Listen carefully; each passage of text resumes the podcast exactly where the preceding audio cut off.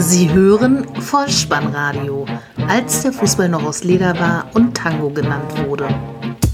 Herzlich willkommen und hallo zum Vollspannradio, der Podcast unter dem Motto, als der Fußball noch aus Leder war und Tango genannt wurde. Mein Name ist Dirk, auf Twitter unter @vollspannradio oder @spike_dih unterwegs und ich begrüße euch ganz recht herzlich zur 75. Ausgabe des Vollspannradios, der VSR 049 mit dem Titel Echte Liebe ist spürbar anders, die Nachlese zum Spieltag Nummer 15. 23 Treffer fielen an diesem Spieltag. Der FC Bayern München ist vorzeitig Herbstmeister geworden. Herzlichen Glückwunsch. Ein Feldverweis wird zurückgenommen und ein Bundesliga-Stürmer, der nach eigener Aussage seit zehn Jahren verblödet, trifft dreifach. Bevor wir in gewohnter Weise zu den Momenten des Spieltages kommen, möchte ich Kurzstellung nehmen zur Nachricht des Tages am 10. Dezember 2017. In Dortmund gab es am Vormittag eine Pressekonferenz, auf der BVB-Chef Watzke die Trennung vom bisherigen Chefcoach Peter Bosch bekannt gab. Michael Zorg, der Manager des BVB, saß mit auf dem Podium und auch zugegen war der neue Trainer Peter Stöger in der Vorwoche noch vom 1. FC Köln entlassen. Ich habe mir aus Gründen nicht die gesamte Pressekonferenz angeschaut. Ich weiß auch gar nicht, ob sie irgendwo live in voller Länge übertragen worden ist, aber lasst uns doch einfach mal eine Pressekonferenz an dieser Stelle zu Beginn dieser Episode fingieren. Eine denkbare Frage wäre zum Beispiel, warum, Herr Stöger, haben Sie sich für den BVB entschieden? Wie würde wohl die ideale Antwort lauten? Na Kinder, ihr könnt es euch denken, ich habe sie im Titel versteckt. Echte Liebe ist spürbar anders, hätte er sagen können. Natürlich hat er das nicht gesagt. Stattdessen hat er sich so geäußert, das ist eine außergewöhnliche Möglichkeit für mich. Ich freue mich riesig, hier Trainer sein zu dürfen. Und dann stellen wir doch gleich noch eine fingierte Frage an den BVB-Chef Aki Watzke. Na, Herr Watzke, was glauben Sie, warum hat sich Herr Stöger für den BVB entschieden. International erfahren und mit allen Wassern gewaschen, wie der erste Mann beim BVB nun mal so ist, könnte er antworten, der BVB ist powered by emotion and steel. So nämlich hat er in einem Gespräch am Samstagabend den ehemaligen Trainer Peter Bosch freigestellt. Dieses Gespräch war nach seinen Worten sehr emotional und stilvoll. Nun aber zu den Momenten des Spieltages. Viel Spaß. Die Momente des Spieltages. Hinein in das Freitagabendspiel, das nur der Eurosport-Player zeigt oder jeder andere verfügbare Webstreaming-Anbieter. Der Aufsteiger VfB Stuttgart empfängt Bayern 04 Leverkusen, Halbzeitstand 0 zu 1, am Ende 0 zu 2. 54.650 Zuschauer sahen in der ersten Halbzeit ein Spiel, das laut Sportvorstand Michael Rechke vom VfB total enttäuschend für uns alle war. Da haben Spannkraft, Wille und absolute Leidenschaft gefehlt.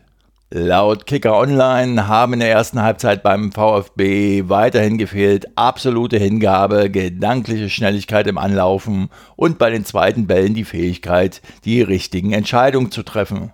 Das 1 zu 0 für die Werkself fiel bereits in der 20. Minute. Bailey spielt an der linken Eckfahne Pavard auf engstem Raum aus, ganz elegant mit einem Sohlenstreichler und dann legt er zurück ins Zentrum, wo Havertz steht und aus kurzer Distanz zum Führungstreffer einnetzen kann. Immer wenn ich den Stuttgarter Neuzugang Pavard in Aktion sehe, der ja inzwischen sogar französischer Nationalspieler ist, frage ich mich, an wen er mich denn erinnert. An diesem Freitagabend bin ich drauf gekommen. Er erinnert mich an die ganzen milchbubigen Gesichter aus den Laboom-Filmen mit Sophie Mosso. Aber zurück zum Spiel. Dieser 1-0 Führungstreffer für Bayer war in doppelter Hinsicht bemerkenswert. Zunächst trifft Bayer jetzt im 20. Spiel in Folge. Eine längere Serie gab es nur im Zeitraum Mai 2001 bis Januar 2002, als Bayer in 21 Spielen hintereinander treffen konnte. Und auch für die Stuttgarter war dieser Treffer besonders allerdings eher in negativer Hinsicht, denn in den jüngsten 18 Duellen mit Leverkusen kassierte Stuttgart immer mindestens ein Gegentor. Dass es diesmal nicht bei diesem einen Gegentreffer blieb, dafür sorgte Lars Bender in der 80. Minute. Eckball von Bailey und der Zwilling schraubt sich hoch und köpft den Ball ins rechte Eck zum 2 0 Endstand für Leverkusen. Dabei hatte der VfB zu Beginn der zweiten Halbzeit gar nicht so schlecht gespielt, ja eher im Gegenteil. Sie kamen für meine Begriffe aus der Kabine wie der sprichwörtliche jugendliche Liebhaber, der mit Sturm und Elan auf den Ausgleich drängte. Das allerdings nur bis zur 65. Spielminute und sie scheiterten immer wieder am überragenden Bernd Leno im Leverkusener Tor dass ich das mal sagen würde. In der 76. Minute schickte Schiedsrichter Eitekin dann noch den Leverkusener Trainer Heiko Herrlich auf die Tribüne, nachdem dieser eine Flasche auf den Boden warf. Auslöser war ein kurz zuvor begangenes Foul von dem Stuttgarter Askar Sibar an Brandt, der dafür nur die gelbe Karte sah und da war der Heiko wohl noch etwas erregt drüber. Dies thematisierte er dann auch noch in der Pressekonferenz, wo er unter anderem darüber referierte, dass es ja schon Trainer gab, die mit Wasserflaschen nach Zuschauern warfen und dafür nicht bestraft wurden. Leverkusen präsentierte sich in diesem Spiel abgezockter, was auch die Statistik unterstreicht. Sie haben jetzt elf ihrer 24 Punkte auswärts eingefahren. Wir sprechen gleich weiter. Zunächst möchten wir Ihnen eine Freude machen und Ihnen den HSV präsentieren. So oder so ähnlich leitete Katrin Müller-Hohenstein im ZDF Sportstudio den Spielbericht der Begegnung Hamburger Sportverein gegen den VfL Wolfsburg ein. Endstand 0 zu 0. Sie hatte im Gespräch die Tennisbrüder Micha und Alexander Zverev zu Gast und einer von beiden scheint mindestens HSV-Anhänger zu sein. Im Übrigen war das eine ganz gute Gelegenheit, beide Spieler einmal etwas näher kennenzulernen, zumal sie meiner Wahrnehmung nach ja in der Öffentlichkeit, in den Medien außerhalb des Tennisplatzes noch nicht so groß in Erscheinung getreten sind. Zurück zum Fußball. Der HSV in dem Spiel gegen die Wölfe mit einem klaren Chancen plus, aber eben ohne Tore. Von daher kann man dieses Remis eher als Punktgewinn für die Wolfsburger ansehen. Folgt man der landläufigen Meinung des geneigten Betrachters, so war dieses Spiel für beide Seiten trotz bester Absichten von Katrin Müller-Hohenstein keine Freude. 20 Heimspiele kann der HSV nun schon gegen die Niedersachsen aufweisen. Die Bilanz dabei nur sechs Siege. Siebenmal war der VfL erfolgreich und es gab sieben Remis. Die nächste Begegnung lautet Leipzig gegen den ersten FSV Mainz 05. Endstand 2 zu 2, unentschieden bei einer 2 zu 1 Halbzeitführung für die Gastgeber. Das wunderschöne 1 zu 0 für die Leipziger erzielte Kevin Campbell in der 29. Minute nach einem famosen Hackentrick von Paulsen, der Dämme halbrechts in Position bringt. Der passt zurück und Campbell vollendet mit einem Rechtsschuss aus 13 Metern hoch ins linke Eck.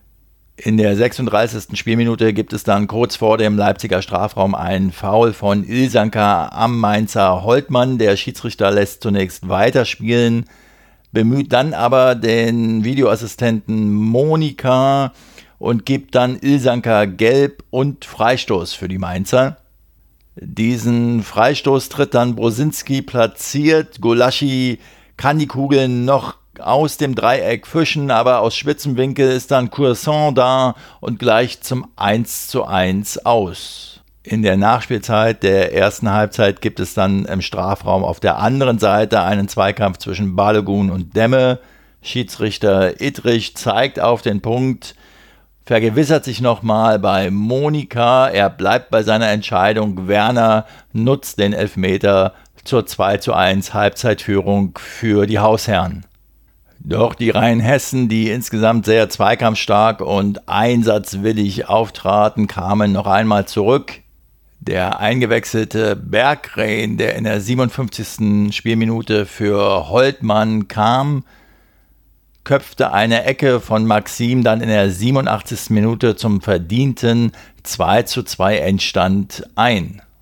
Was mir hier noch insgesamt positiv aufgefallen ist, ist ein Interview nach dem Spiel vom Schiedsrichter Patrick Ittrich zu den strittigen Videoassistentenentscheidungen. Er äußerte sich da aus meiner Sicht ziemlich klar, erfrischend und unverstellt und machte so einen ziemlich guten Job. Seit Bestehen der Fußball-Bundesliga bedeutete das Zücken der roten Karte, dass der betroffene Spieler unter die Dusche wandern kann. In Frankfurt zeigte sich an diesem Spieltag jedoch, rot ist auch nicht mehr rot.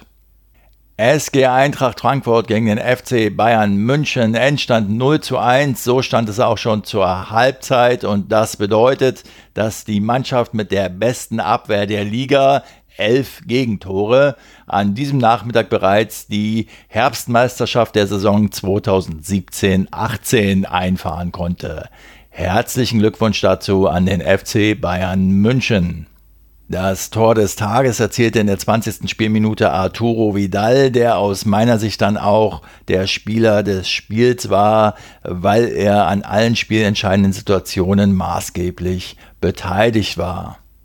Zur Münchner Führung kam es, weil die Frankfurter einen Eckball von Kimmich nicht eindeutig klären konnten. So konnte dann Kimmich noch einmal auf den zweiten Pfosten flanken, da rauschte dann Vidal heran, mit dem Kopf boxierte er die Kugel über die Linie.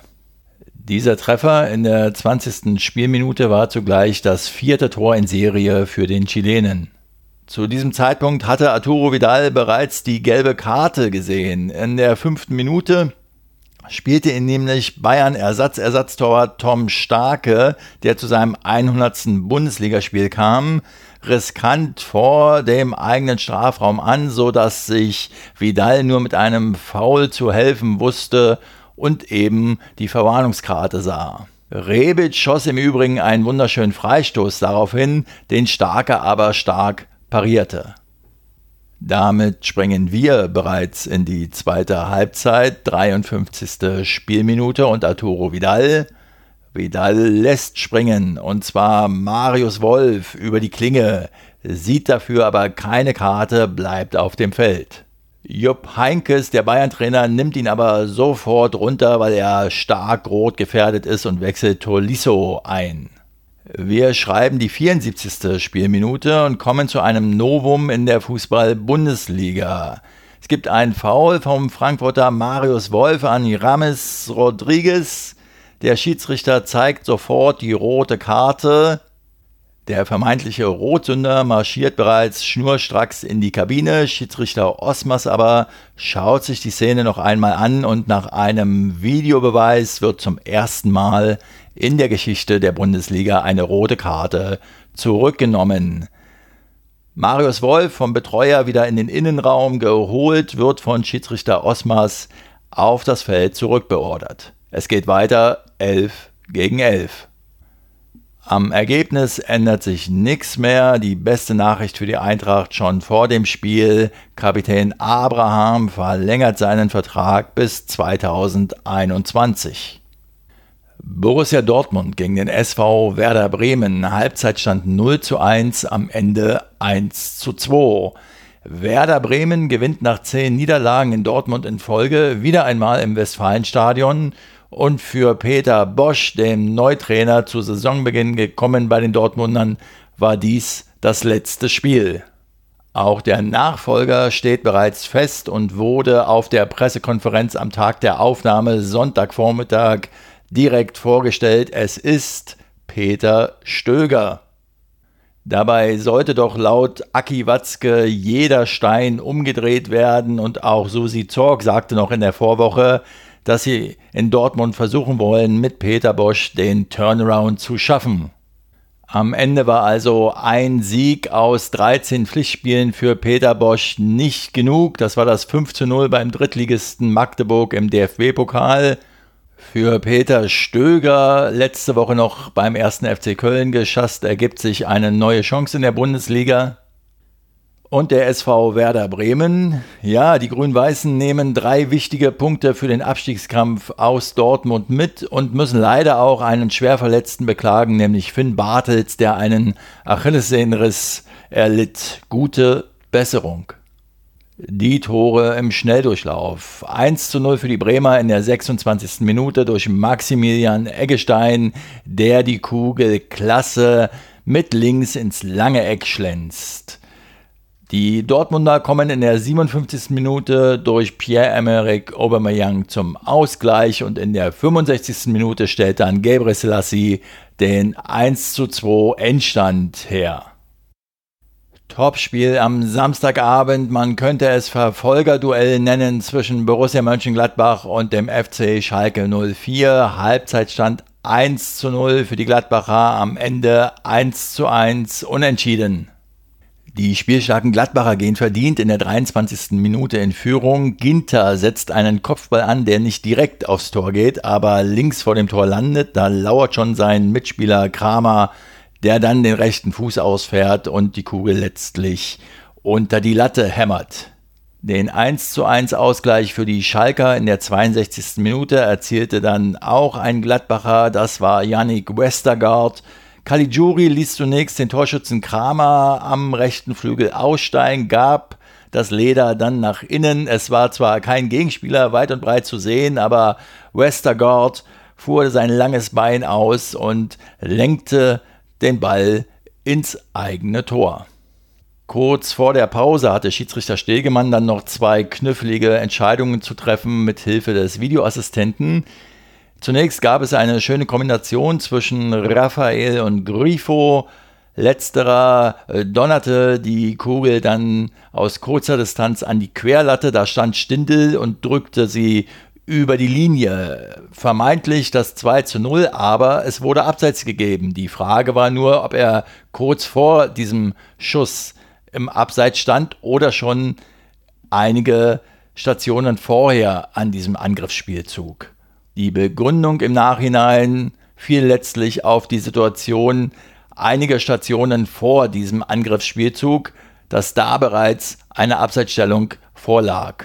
Die zweite strittige Situation war für Schiedsrichter Stegemann nicht einfacher zu lösen. Es gab eine Passstaffette der Fohlenelf im Schalker Strafraum. Plötzlich kam Stindel gegen Naldo zu Fall. Klarer Elfmeter, dachte man zunächst. Doch dann wurde die Videozentrale in Köln eingeschaltet und der Schiedsrichter nahm seinen Pfiff zurück. Auch hier meinte man die Begründung für die Rücknahme dieser Entscheidung in einer Situation einige Spielzüge vor diesem Angriffszug wiederzufinden. Und zwar sollte da Wendt Caligiuri regelwidrig gestoppt haben. Zu bemerken an dieser zweiten Spielsituation ist in jedem Fall, dass der Feldschiedsrichter zunächst mal gut stand und auch den Zweikampf zwischen Wendt und Caligiuri beurteilte, nämlich so, dass er auf Weiterspielen entschied. Erst später zog er dann den Videoassistenten zu Rate. Der Projektleiter Videobeweis Lutz Michael Fröhlich war zu Gast in der Talksendung Von Torra am Sonntagvormittag und er sagte zu dieser speziellen Spielsituation, dass er es im Sinne des Fußballs wohl begrüßt hätte, wenn der Schiedsrichter in diesem Fall bei seiner ursprünglichen Entscheidung geblieben wäre. Warum ich nun diese beiden Situationen noch einmal anführe, ist, weil ich denke, sie haben eines gemeinsam, nämlich die Frage, wie weit man im Spiel zurückgehen kann, um das Spiel dann letztlich nochmal zu unterbrechen und eine Entscheidung umzukehren oder zu bestätigen. Und bevor ich mich darüber wieder in Rage rede, bleibe ich ganz ruhig und sage mir, der Videoassistent ist in der Testphase. Der Anpfiff der ersten frühen Sonntagsbegegnung zwischen dem 1. FC Köln und dem SC Freiburg wurde aufgrund von Schneegestöber zunächst mal verschoben auf 14 Uhr. 50.000 Zuschauer ausverkauft, mussten sich also zunächst mal den Weg ins Stadion bahnen, um dann das Bundesliga-Debüt vom neuen FC-Coach Stefan Rutenbeck begutachten zu können. Und sogleich bewahrheitete sich eine alte Fußballerweisheit, nach der die technisch limitierte Mannschaft auf schwerem Geläuf zunächst mal im Vorteil ist. Der erste FC Köln ging mit einer 3 zu 0 Halbzeitführung in die Kabine. Am Ende der Begegnung lautete der Spielstand 3 zu 4. Das Torspektakel in zeitlicher Abfolge. Die Kölner gingen in der achten Minute durch Klünter in Führung, nachdem Jojic den Ball sehr schön durchgesteckt hat und der Torschütze den SC-Keeper Schwolo mit einem Linksschuss zum 1 zu 0 überwinden konnte. Die Heimmannschaft erhöhte auf 2 zu 0 in der 14. Minute. Der Freiburger Schuster hatte den Kölner Gürassi im Strafraum bedrängt und zu Fall gebracht und der Schiedsrichter Dr. Robert Kampka pfiff Elfmeter. Kuriosität am Rande, da der Boden noch schneebedeckt war, konnte man den Elfmeterpunkt nicht finden. Er war nicht farblich gekennzeichnet.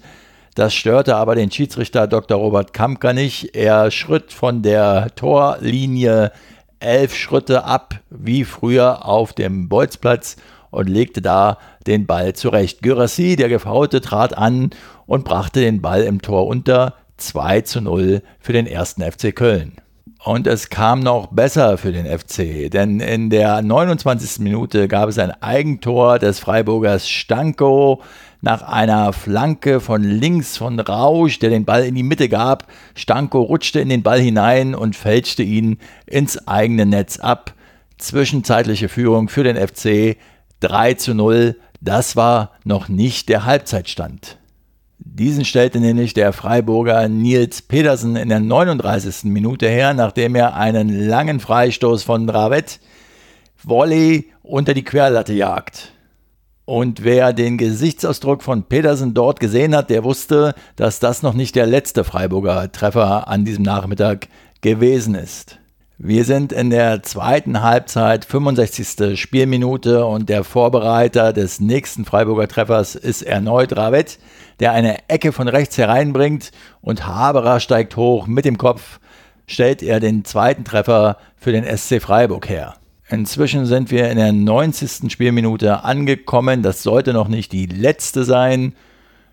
Öcan fault im Strafraum Höfler, Kampka gibt erneut Elfmeter, Pedersen tritt an, 3 zu 3 Remis. Nachspielzeit 90 plus fünfte Minute, Freistoß für Freiburg, hoch in den Kölner Strafraum hinein und Gyrassi geht mit der Hand hin.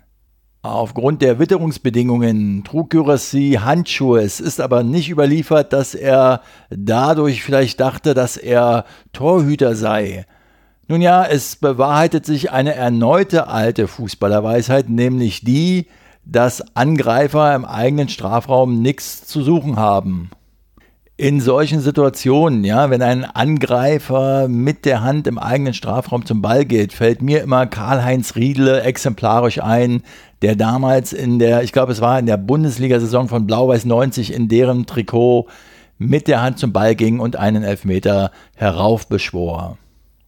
Im Ergebnis lässt sich festhalten, die Freiburger holen drei wichtige Auswärtspunkte im Kampf gegen den Abstieg und der erste FC Köln kann trotz neuem Trainer und drei Tore Vorsprung die drei Punkte nicht über die Ziellinie retten.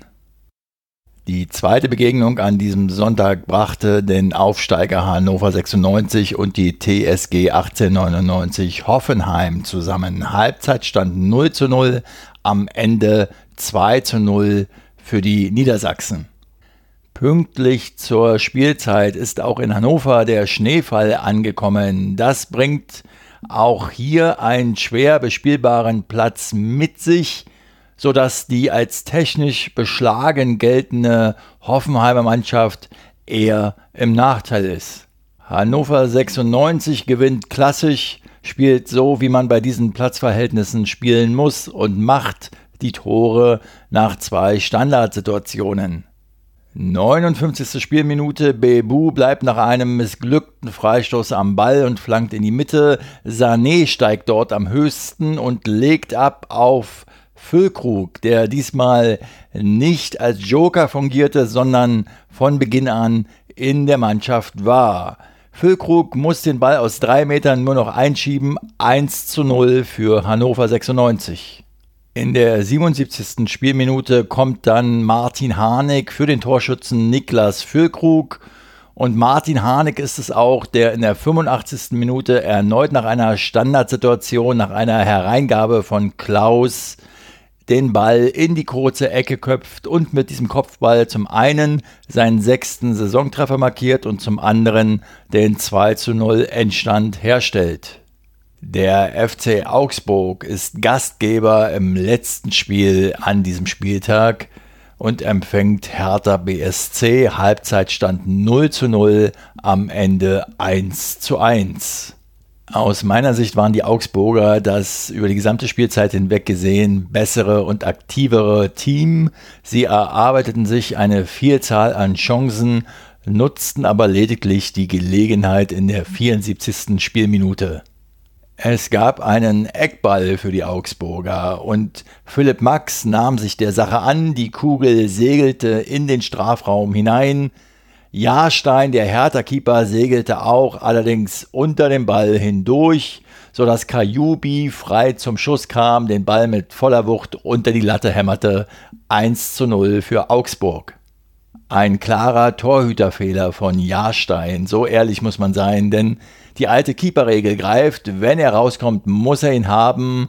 Und dies zu sagen ist umso bedauerlicher, wenn man betrachtet, wie dieser Eckball entstanden ist. Zuvor gab es nämlich ebenfalls einen Eckball. Max trat diesen, Kajubi war mit dem Kopf diesmal da und Jahrstein klärte bravourös zu diesem Eckball, der eben das Unheil heraufbeschwor. Freud und Leid eines Torhüterlebens in kurzer zeitlicher Abfolge also. In der 76. Spielminute wechselte der FC Augsburg dann aus. Marcel Heller ging vom Platz. Für ihn kam Jonathan Schmid. Und liebe Augsburger, ich weiß ja nicht, was bei euch intern im Team so los ist, aber schaut euch mal diesen Wechsel nochmal im Detail an. Mein Eindruck war, dass Schmid und Heller jetzt nicht die allerbesten Freunde sind, denn das Abklatschen von Heller zu Schmid erfolgte eher notdürftig, während Schmid dem Heller wohl zeigen wollte, wer der Herr im Hause ist, weil er so eine Art Brust an Brustjubel provozierte. Heller hatte daraufhin einen Gesichtsausdruck, der in etwa ausdrückte, was will der überhaupt von mir? Auch Hertha BSC wechselte aus. In der 79. Minute kam Salomon Kalou für Maxi Mittelstädt und diese Auswechslung sollte sich lohnen. Wir sind in der ersten Minute der Nachspielzeit 90 plus 1, also es gibt einen Eckball für Hertha BSC, der zunächst geklärt werden kann, aber die Berliner bekommen den zweiten Ball. Esswein flankt von der linken Seite, stark, legt mit dem Kopf auf Salomon Kalou ab und der aus kurzer Distanz zum 1 zu 1 Ausgleich.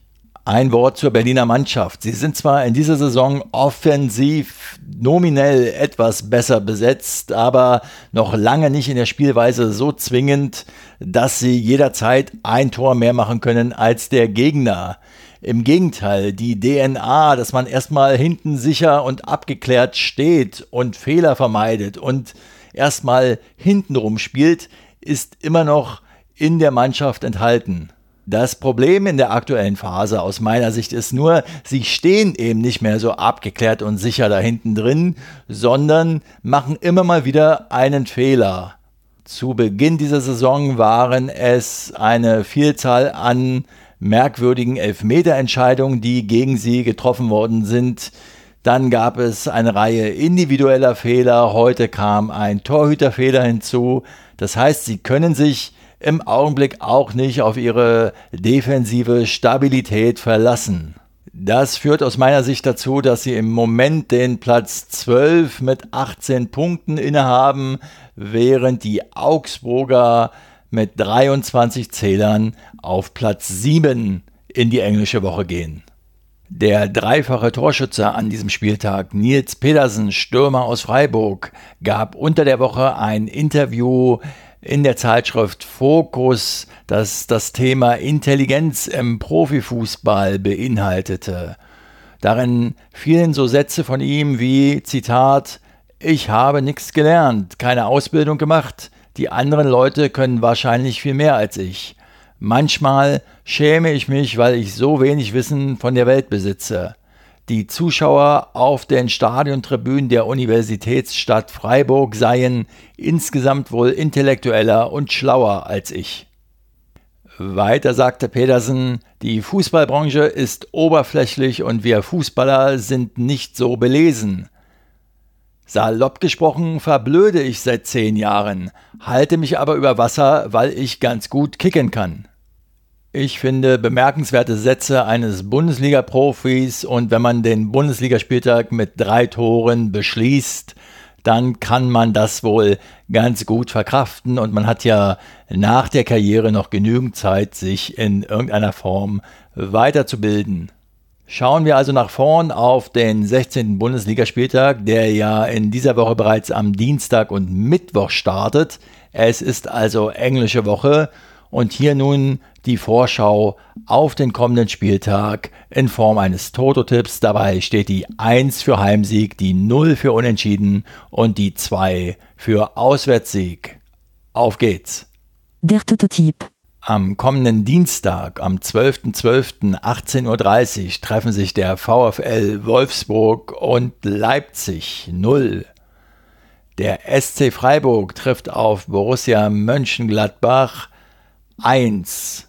Hamburger SV gegen Eintracht Frankfurt 0. Der erste FSV Mainz 05 gegen Borussia Dortmund 2.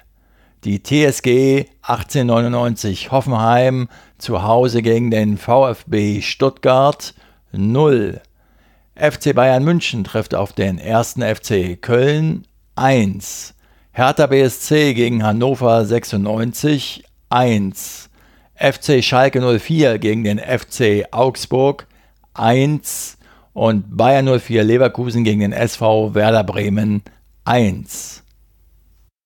Wir sind am Ende dieser Episode angelangt und wenn Thomas Müller vom FC Bayern angesprochen auf das bereits erwähnte Nils Petersen Interview sagt, dass der Profifußballer an sich ja nur auf Reisen ist und fast wie im Zirkus immer nur von Veranstaltung zu Veranstaltung hastet und ansonsten wenig von der Welt mitbekommt, und auch der ehemalige Bundesliga-Schiedsrichter und aktuelle Projektleiter Videobeweis Lutz Michael Fröhlich in der Talksendung von Torra sagt, er wünsche sich, dass die Feldschiedsrichter in Sachen Video Assistant als eine Art Trapezkünstler fungieren, die eben diesen Videoassistenten als Netz nur dann nutzen, wenn sie wirklich fallen, sprich eine eindeutige, klare Fehlentscheidung treffen.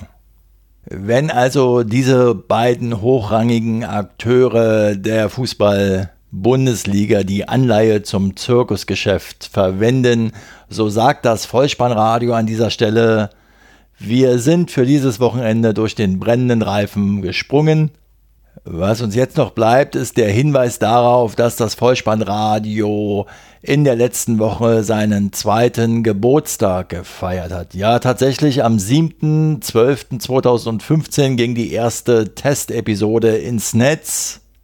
Aus vielerlei Gründen gibt es für mich leider keine Möglichkeit, dies gebührend zu feiern.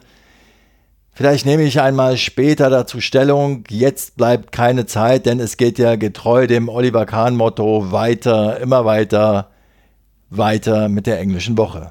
Falls ihr jetzt dennoch jedwede nachträgliche Geburtstagsglückwünsche loswerden möchtet, so findet ihr alle Kontaktmöglichkeiten auf der Website bolzen und und ihr könnt natürlich auch gern eine Rezension oder Bewertung bei iTunes hinterlassen. Das lässt den Podcast noch bekannter werden.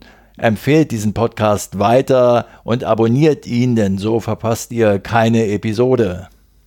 Ich bedanke mich bei euch für eure Zeit, für euer Vertrauen und verabschiede mich auch heute wieder mit dem Hinweis für den Fall, dass ihr den Ball mal wieder im Netz unterbringen wollt. Kopf, Innenseite, Außenriss und Hacke. Nein, nur mit dem Vollspann geht er rein. Vielen Dank. Ciao. Sie hörten Vollspannradio. Vollspannradio. Vollspannradio. Vollspannradio. Vollspannradio. Vollspannradio.